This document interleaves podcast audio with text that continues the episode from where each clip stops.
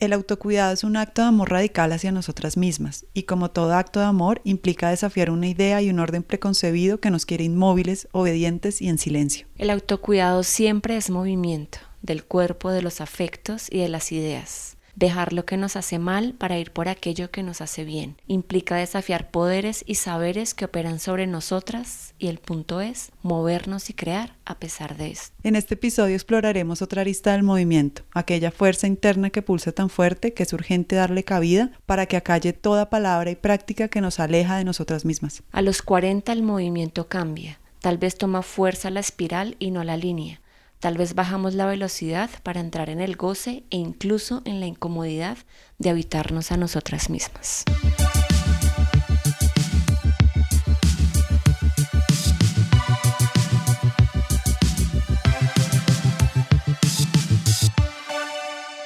Hola, somos María y Marcela, las cuarentólogas, y una vez más con ustedes.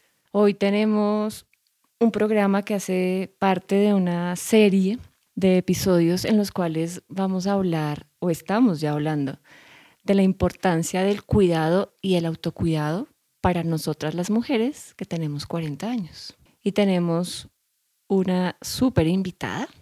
Como siempre. Ella se va a presentar, yo solo voy a dar el nombre. Ella es María Andrea García, una mujer que queremos y admiramos. Bienvenida. Muchas gracias.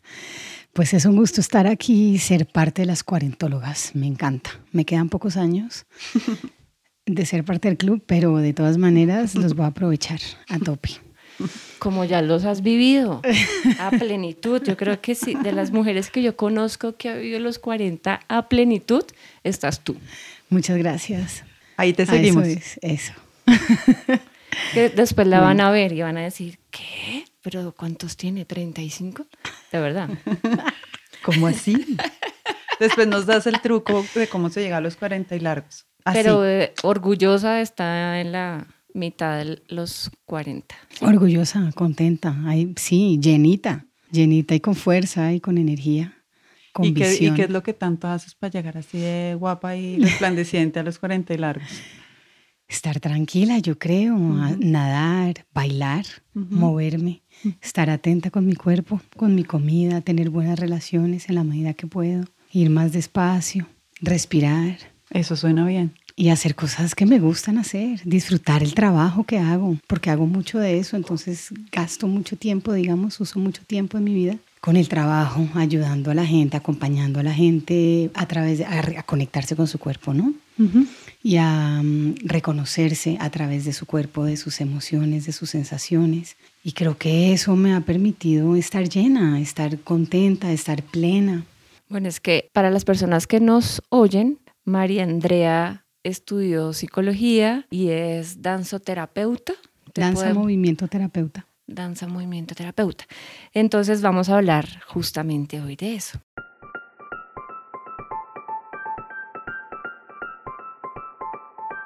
Vamos a abrir nuestra conversación hablando alrededor de pues el cuidado y el autocuidado, porque es importante no solo hablar, sino ejercer el autocuidado en nosotras las mujeres que estamos en la década de los 40, María Andrea? Por muchas razones. Por salud, primero que todo, para obtener una vida plena y estar sanas. Es clave. Ejercer el autocuidado lo entiendo como tomar acciones hacia mí misma para tener un estado de bienestar, para lograr un estado de bienestar. Me apego, me acojo a la definición de bienestar de la OMS que me gusta mucho porque es, no es estar muy de una cosa ni estar poco, sino estar en equilibrio. Y como he aprendido a entender también esto, es estar en equilibrio con todas las dimensiones del ser. La dimensión espiritual, la física, claramente la mental, la existencial, la relacional y la emocional, si no la da nombre.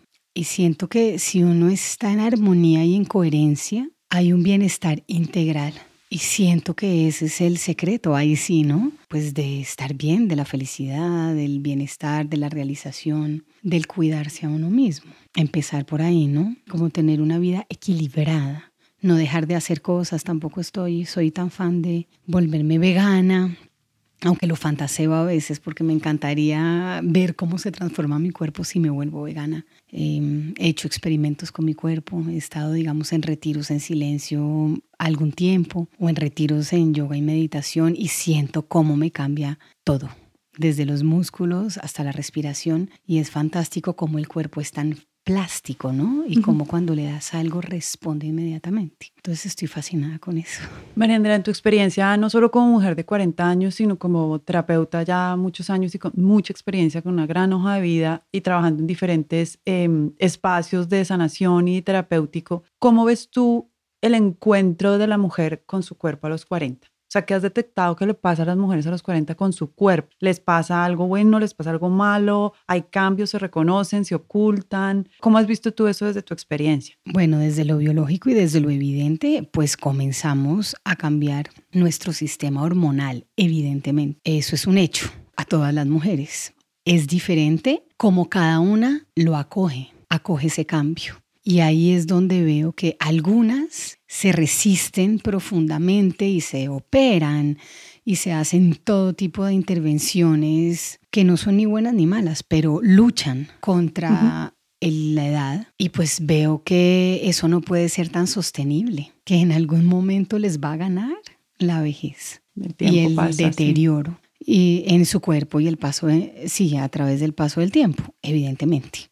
Mi postura y lo que admiro y lo que quiero seguir y lo que he estado indagando, porque claro, desde que tengo 40, ahora mismo también comienzo en la premenopausia, donde mis ciclos están desregulados, en donde siento calor en la noche, mi temperatura ha cambiado.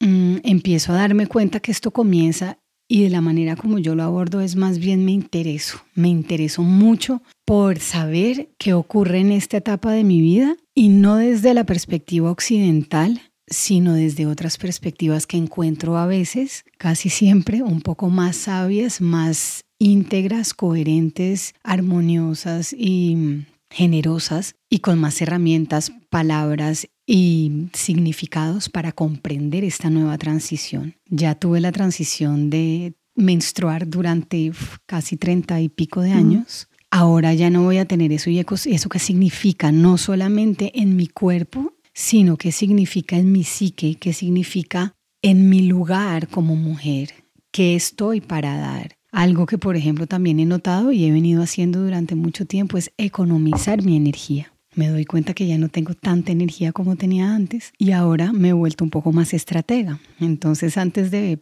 moverme como una gallinita clueca, pienso y me he vuelto más inteligente, yo pienso de alguna manera, ¿no? Más articulada dentro de mi propia estrategia de vida y ahí ya me muevo cuando vea cómo es el camino y cuál es la ruta que debo tomar. ¿Para qué? Para economizar mi energía. Cuido mucho mi energía emocional procuro regular. Porque además trabajas con la energía emocional de los demás, ¿no? Sí, claro. Entonces hay que ser muy cuidadoso con ese espacio personal y lo que transmiten los que participan de, tus ejercicios, de tu terapia. Exactamente. He aprendido, sí, a tener una relación que todavía no le pudiera, pudiera poner nombre, pero sí es una relación en donde puedo estar y conectar con la gente y poder sentir lo que sienten y poderlo apreciar, pero no me engancho. Sí, claro. He aprendido eso.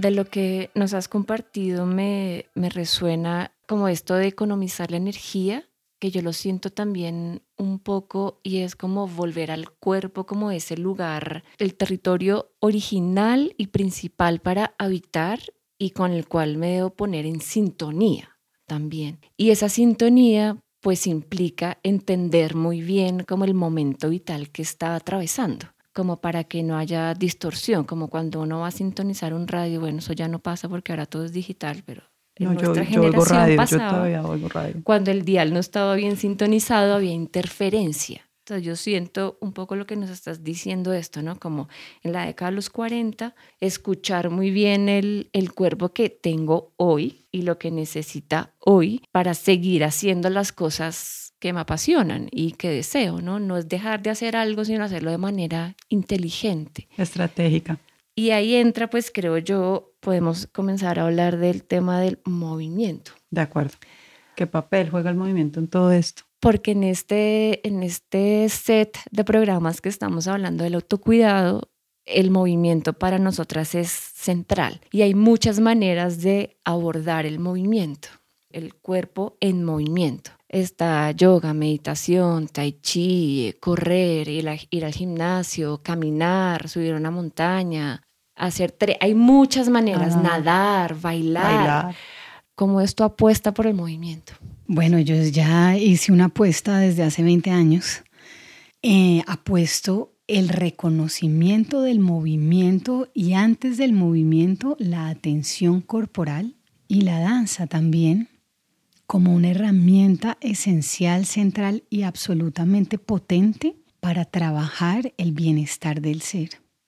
Por eso estudié danza, movimiento, terapia. En, esa, en ese desarrollo, digamos, de investigar y ahondar en la danza, movimiento, terapia, lo que encuentro es que el primer paso para el autocuidado es el reconocimiento de nuestro cuerpo. La gente dice, ¿cómo así? Entonces yo los invito a pensar y a sentir emociones que habitan en nuestro cuerpo y ellos y esas emociones cómo se instalen en el cuerpo a través de tensiones, a través de respiración, a través de expresiones, posturas. Es más, el peso nos habla de cómo estamos. El color de tu piel, no hablo de raza, hablo del tono de tu piel cuando está sano y cuando no está sano. Hablo del brillo del pelo, hablo del brillo de tu mirada, hablo de hasta la misma higiene nos habla de cómo estamos por dentro. Entonces el cuerpo no miente para mi manera de mirar. Entonces pienso que si comenzamos a reconocer las sensaciones, lo que nos dice el cuerpo, si nos dio diarrea, si sentimos náuseas cuando vimos a alguien, si esta situación nos hace cerrar el pecho, si esta situación nos crea un nudo en la garganta, si esta situación nos da sueño tremendamente. Es estar en constante contacto con tu interior, con tus sensaciones, imágenes mentales y tus emociones, porque aquí a veces lo que yo encuentro es que la gente no asocia su mente su pensamiento con sus sensaciones, sus emociones y con su expresión corporal. Y resulta que están 150% vinculadas. Yo les hago ejercicios a mis pacientes muchas veces que les invito a cerrar los ojos y a pensar en una persona difícil en su vida. Y solamente contraer eso al pensamiento, su cuerpo tiene una alteración, su ritmo cardíaco aumenta, pueden tener sudoración en la mano, empuñan las manos se cierren, les puede dar sed. Entonces es muy sencillo notar que lo que pensamos tiene un efecto directo en tu sistema nervioso, en tu sistema digestivo, en tus células, en tu sistema endocrino, en tu sistema de transmisores neurológicos, pues es el sistema nervioso. Por tanto, la invitación primera al cuidado es atender a qué efecto tienen nuestros pensamientos en nuestro cuerpo, porque lo tiene. Y lo mismo las emociones. De ahí, cuando ya hacemos ese paso, que es lo que todos podemos hacer, porque todos tenemos un cuerpo, el movimiento como herramienta. El movimiento, así como el temblor, así como mm, como bueno, lo que hacemos todos los días, que es movernos, porque pues somos seres pulsadores o pulsativos, pulsamos porque estamos vivos, solamente cuando estamos muertos nos quedamos quietos, siempre estamos pulsando, respiramos, hay una pulsación. Esa pulsación para mí es una oportunidad para transmutar. Entonces, en esa medida, cuando nos movemos, estamos transmutando también el pensamiento, las ideas. ¿Sí? Entonces el movimiento, de la manera en que yo lo utilizo, es de dos maneras. Yo utilizo el movimiento primero como, un, como una metáfora que me indica qué ocurre en mi mundo interior. Porque si podemos ver y apreciar, digamos, la simbología corporal, la postura de una persona, las tensiones que cargan y eso como componen una postura, las tensiones, la forma en respirar, tú ves inmediatamente y presientes instintivamente qué hay con esa persona. Eso es casi una cosa instintiva porque nacimos, la mayoría de los seres humanos, con esa capacidad, en inglés se llama theory of mind, que es esa capacidad de empatizar solo mirando a los ojos y mirando la corporidad de los demás. La novedad, que no es tan nueva, pero pues es reciente, es que Damasio, por ejemplo, que es un gran eh, una persona que ha estudiado las neuronas y todo el sistema nervioso, dice que ya en este momento existen neuronas espejo, que el cuerpo también es inteligente, que también piensa, también espeja, también refleja y también responde desde el cuerpo.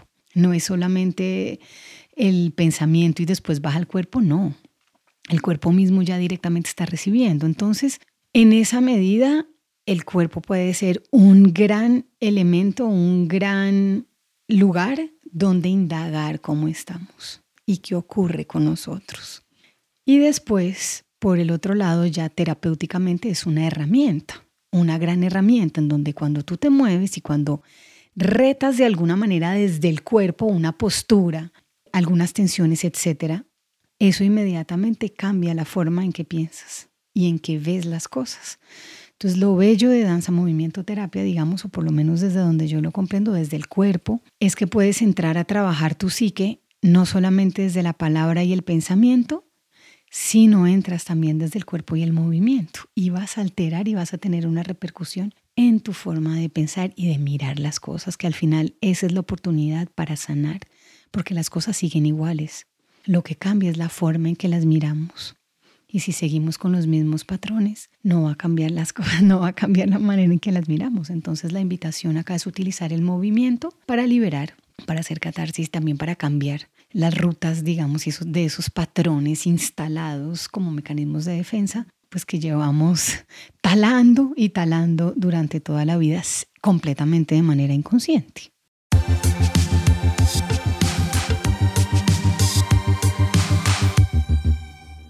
Una de las cosas que a mí más me llama la atención de que haya una terapia del movimiento es que yo personalmente conocí a María Andrea en un taller, creo que tú también, en el mismo taller.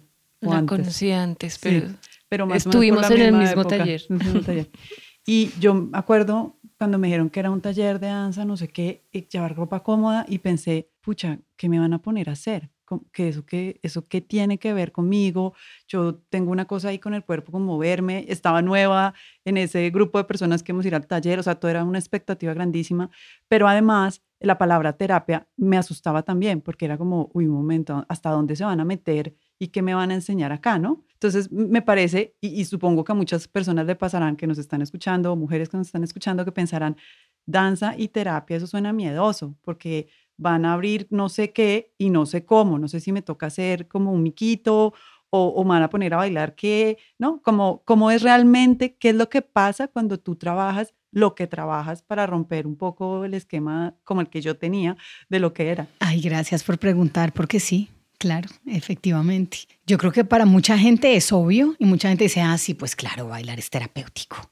Pero de la manera en que yo personalmente trabajo, más bien la danza es una invitación a una danza auténtica. Yo no tengo ni pretendo ni enseño un estilo de danza ni una técnica de danza, di tú el flamenco, di tú el tango, di tú jazz o contemporáneo. Para nada, para nada. He bailado y sobre todo mi experiencia como bailarina, digamos, ha sido en improvisación, que es lo que valoro lo que valoro más del movimiento en cuerpo. Yo no quiero tampoco eh, fit in, ¿no? Como caber dentro de una técnica porque siento que cuando uno intenta caber en una técnica pierde su autenticidad y realmente lo que yo quiero y lo que yo busco en una sesión es la autenticidad del ser y que pueda salir su ser auténtico a través de esa expresión corporal y de esa experiencia que tenga en el consultorio o durante la consulta. Entonces, también para romper con la fantasía un poco de la gente que si nos movemos, la palabra va a anularse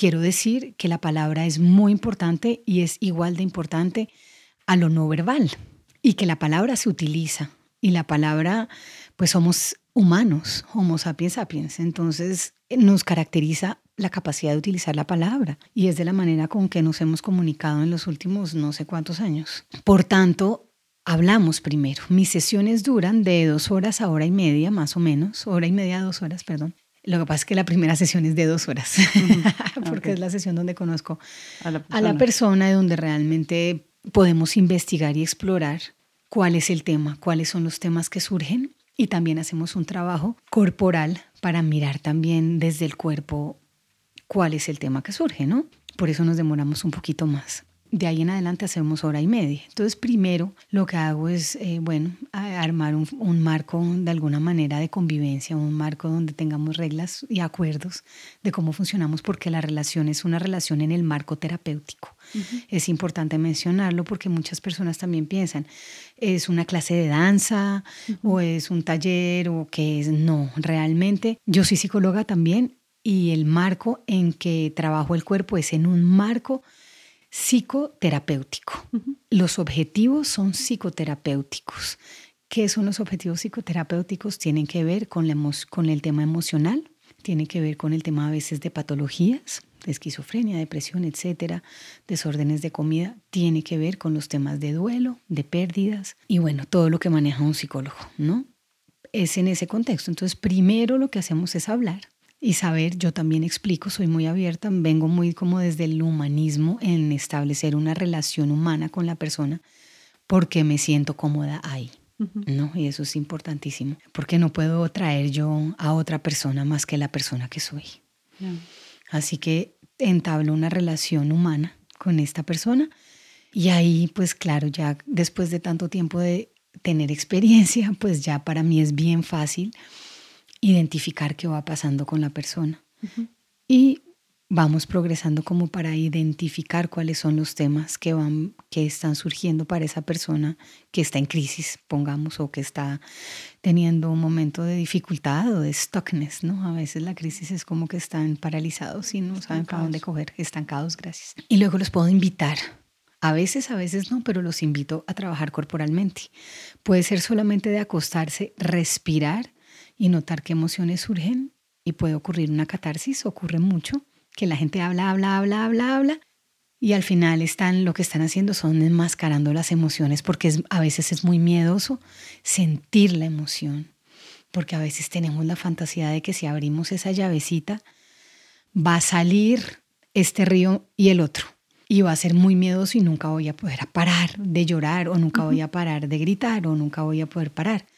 Entonces, hablan, hablan y se pasan a la cabeza. la cabeza y el pensamiento y la palabra es un mecanismo de defensa súper potente. Es un ejército, la cosa más tremenda, que nos, nos protege en algunos momentos, pero más bien el espacio terapéutico es un lugar donde podemos ser vulnerables en paz y tranquilidad. Entonces, ahí puede ser eh, una expresión emocional, sino también podemos ir mirando. Mucha gente viene, por ejemplo, a mi consulta porque tiene dolores que no tienen que ver con algo físico. Entonces ya me hicieron todos los exámenes y no me pasa nada y yo no entiendo o tengo un diagnóstico físico, pero sé que es emocional y sé que tiene que ver con otras cosas. Ayúdeme a identificarlo y ayúdeme a tomar otras acciones que me ayuden a sanar. Ha pasado un ejemplo muy sencillo, una, una paciente mujer, le habían diagnosticado un tema de tiroides porque tenía todas esas TSHs muy altas tuvo una sesión donde pudo verbalizar algo muy importante que no había tenido el valor para verbalizar. Y al otro semana le hicieron los exámenes y ya se le bajaron completamente. También para notar que hay que el cuerpo tiene un efecto de la, del psicológico, básicamente, emocional, impactado. Entonces, después de eso hacemos un trabajo corporal Puede ser que los invite a moverse, a moverse auténticamente, o puede ser que los invite a que hagan esculturas, porque las esculturas nos hablan a veces mucho más ampliamente de lo que las palabras no hablan. Pues hay muchas técnicas y hay muchos ejercicios, entonces vamos a cuerpo. Tengo un espacio bien grande donde hablamos y después hay un espacio en donde es casi como un estudio de danza muy bonito.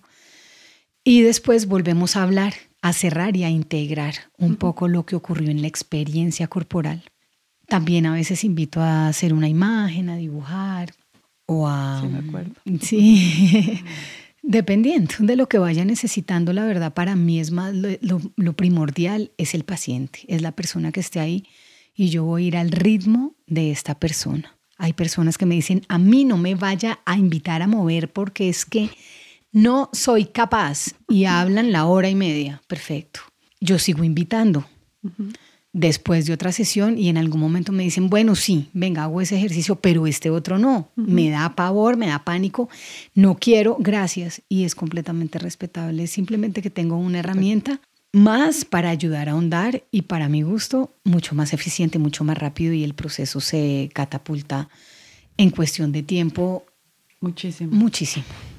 Porque el cuerpo no miente. El cuerpo no miente.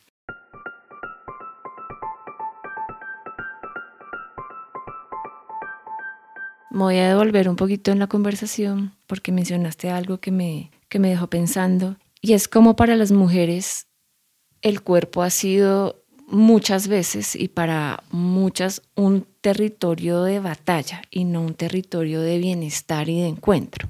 Un territorio de batalla donde ocurre la autocrítica, donde ocurre la falta de amor, donde ocurren eh, laceraciones, donde no me quiero mirar al espejo, no quiero ir a una piscina, no quiero ir a un paseo, no quiero tener sexo, no quiero que nadie me mire porque no me siento a gusto con el cuerpo que tengo, cualquiera que sea. Entonces yo me pregunto también, o nos preguntamos también con María, ¿no? ¿Cómo, cómo los 40 puede ser un momento de reconciliación con el cuerpo y cómo la herramienta de terapia, danza y movimiento nos puede ayudar en esa conciliación? Qué bonita pregunta. no, lo pienso, pienso me corchara. No, ya me estoy imaginando. Lo estás sintiendo. Lo estoy sintiendo y me estoy imaginando ya especialista en mujeres de 40 de recobrar su, su autoimagen. Aquí les damos ideas a todas, ¿no?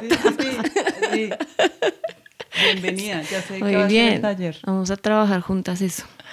Genial. Pues eh, sinceramente yo siento que cada persona tiene una relación con su cuerpo. No pudiera decir que los 40 todas tienen los mismos issues y los mismos temas. Eso es lo primero. Ahí sí yo abogo por la individualidad absoluta. Hay algunas que llegan a los 40 felices y frescas y se entregan a, a, lo que haya y hay otras que llegan a los 40 desesperadas buscando plata solo para ponerse tetas, quitarse tetas del culo, la celulitis, esto, lo otro, con mucho miedo de justamente de afrontarse, de asumirse con un cuerpo un poco diferente. Algunas se engordan, otras no se engordan. Eh, realmente es que esa época lo toma todo el mundo de una manera diferente. Entonces no podría dar una respuesta solamente que como, eh, digamos, de qué haría con ellas, más bien lo que haría sería un taller de, un taller de, de un reconocimiento y de un diálogo con el cuerpo. Y puede ser a través de la imagen, a través de, de hacer dibujos, a través de... Es más, ya se me vino una idea bien bonita. Y es casi como tomar un espacio en donde podamos recorrer el cuerpo que tenemos, observar lo que las huellas del paso de nuestra vida, de manera que lo podamos ver en nuestro cuerpo y valorar en vez de no darle significado, más bien es darle significado al cuerpo que tenemos, honrando todo lo que hemos vivido a través de ese cuerpo, porque es nuestro vehículo terrenal. Pienso que eso es lo que se me viene ahorita. Me encanta. La reconciliación con el cuerpo, sí. Sí, entenderlo y valorarlo y quererlo y entender por qué está de esa manera. Mm. ¿Qué trato también le hemos dado? ¿Qué trato le hemos dado? Absolutamente, absolutamente. ¿Cómo lo hemos entendido? Si lo hemos dejado hablar, si lo hemos acallado. Sí. Mm. Si lo hemos marcado, si lo hemos cuidado, sí, sí. ¿Cómo lo hemos vivido, no? Creo que eso... lo hemos vivido? Si hemos disfrutado. Exacto. O si lo hemos reprimido, mm. si lo hemos callado. Claro, porque además es un buen momento en tanto queramos o no biológicamente va a cambiar.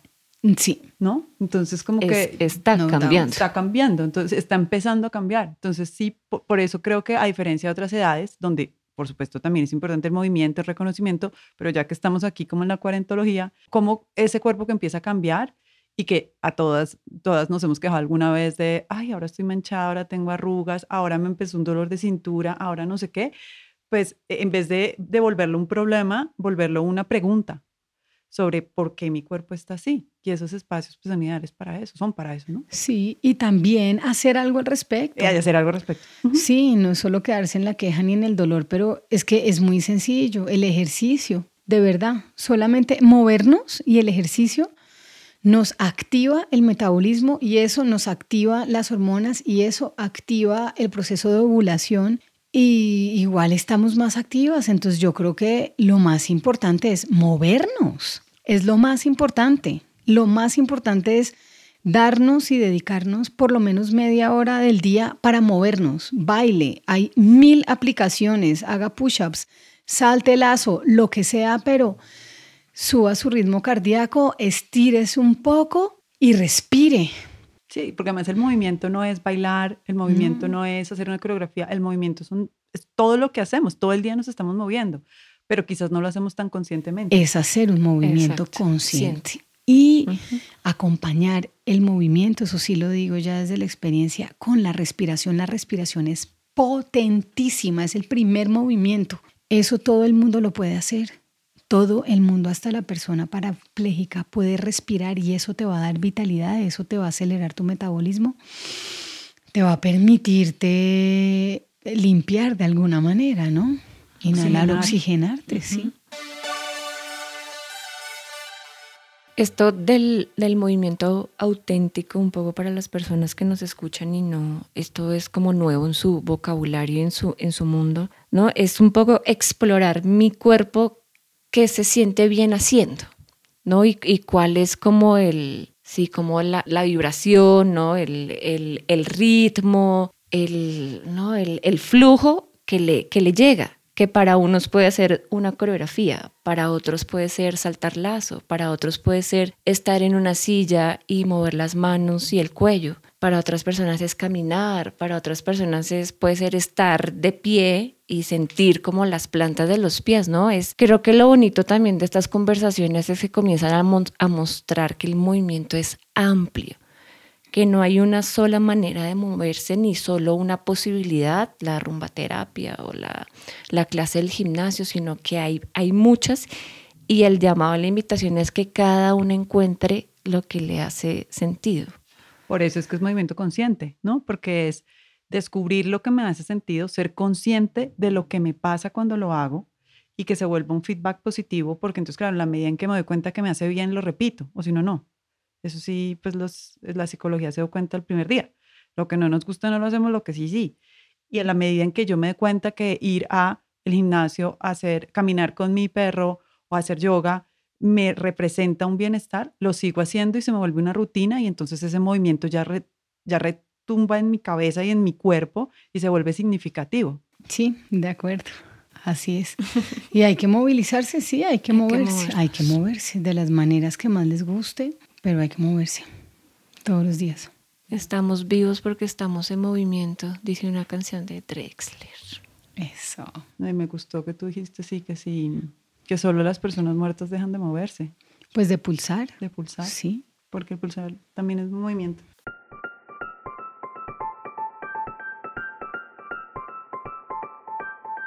Bueno, para todas las personas, hombres y mujeres, que les ha gustado esta conversación, ya saben, compártala con otras personas. Y si se quieren contactar con María Andrea y conocer más de su proyecto, ¿dónde te encuentran?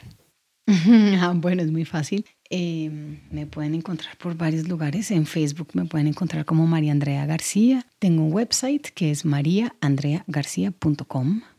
Ahí también hay mi, está mi teléfono, me pueden llamar al 313-40-68931. Al correo puede ser psicoterapia de danza y movimiento que es bien largo. Y también hay una página eh, de Facebook que es Danza Movimiento Terapia Colombia, pues porque estoy de alguna manera mi propósito es armar la profesión aquí en Colombia, profesionalizarla, para que no solamente yo, sino muchas personas que creen y que se dan cuenta que en el cuerpo hay muchas respuestas y unas herramientas potentes, puedan coger, elegir ese camino para sanarse a sí mismos, para sanar a otros, para tener una vida más equilibrada, con más bienestar, más fluida y más sana al final de cuentas, ¿no? Vamos a tener la información de María Andrea en las notas del episodio para que la consulten y, y se pongan en contacto con ella si les interesa. Y también estaremos hablando de este episodio y con los datos de María Andrea en nuestras redes sociales, arroba cuarentólogas en Twitter y en Instagram. Genial, qué pilera. Pues valdría decir, vale la pena decir cómo en qué contextos la gente puede buscar un servicio conmigo. Sí. Entonces eh, puede ser consulta privada, en donde atiendo individuos y atiendo parejas. También hago talleres y hago grupos pequeños. Por ejemplo, ahora estamos trabajando con dos grupos de mujeres desde hace un tiempo largo el empoderamiento femenino a través de este libro de Clarisa Pincola que se llama Las mujeres que corren con los lobos. Estamos trabajando cada semana un capítulo y ha sido muy, muy, muy poderoso y bellísimo. Y también está el diplomado de danza movimiento terapia que este año ya vamos por la segunda edición. Ha sido un un espacio muy enriquecedor para las personas, los estudiantes. La idea es que vamos a armar el posgrado, digamos ya un curso más, más eh, enriquecido y más robusto, de manera que podamos entrenar aquí en Colombia danza movimiento de terapeutas. Bueno, y eso estamos en ese proceso, entonces lo que necesiten, si tienen curiosidad, si quieren probar algo cortico hay para ustedes. Si quieren entrar a profundizar algo más, también existe la posibilidad y siempre estoy disponible para hablar de este tema porque me siento sumamente eh, apasionada y feliz. Muchas gracias, María Andrea, por haber, por haber compartido este espacio con nosotras y con las personas que nos escuchan hablar contigo siempre es muy inspirador. Ay, Porque además eh, no solo pueden ir a tu consulta, sino aprender más del tema y eso me parece fascinante para psicólogos, terapeutas o personas que quieran seguir ese camino de sanación consigo mismo y los demás. Bailarines también y personas que hayan trabajado a través de su cuerpo, digamos, en contextos sociales.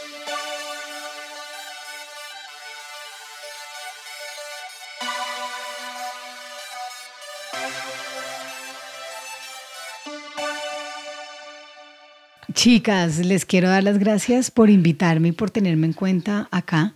Me parece fantástica esta iniciativa que están teniendo las cuarentólogas. Qué idea más maravillosa, porque a los 40 no se hablan. No se hablan. Y los 40 son muy importantes y es un momento de la vida bien particular. Es un antes y un después de la vida de la mujer, porque es que hasta los 40 casi que podemos tener hijos. Y entonces, después de los 40 ya tenemos otro estilo de vida. Yo pienso mucho en la vejez y pienso mucho en cómo quiero vivir de los 40 para adelante. Definitivamente a mí me marca dentro de mi autorreconocimiento esa época. Me siento diferente, aunque sí, aunque diga que me parezca más 35, pero pero si, si siento eso, entonces les agradezco y estoy segura que muchos oyentes van a estar agradecidísimas, mujeres y hombres, y hombres también, para que vean el valor de las cuarentonas, que estamos en el pico de, de la madurez y creo que es un momento bellísimo para nosotras. Así que gracias por esa iniciativa y estoy a sus órdenes en lo que digan, porque a las dos las quiero mucho, las admiro y, y me encanta colaborar con ustedes en lo que se ingenia. Siempre bienvenida. Siempre bienvenida. Eres una cuarentóloga más. Gracias. Síganos en nuestras redes sociales, Twitter e Instagram como arroba cuarentólogas. Este podcast se graba en los estudios de La Magdalena con la producción y postproducción de Luis Guillot. El diseño de sonido es de Hernando Tosín de Tut Studios.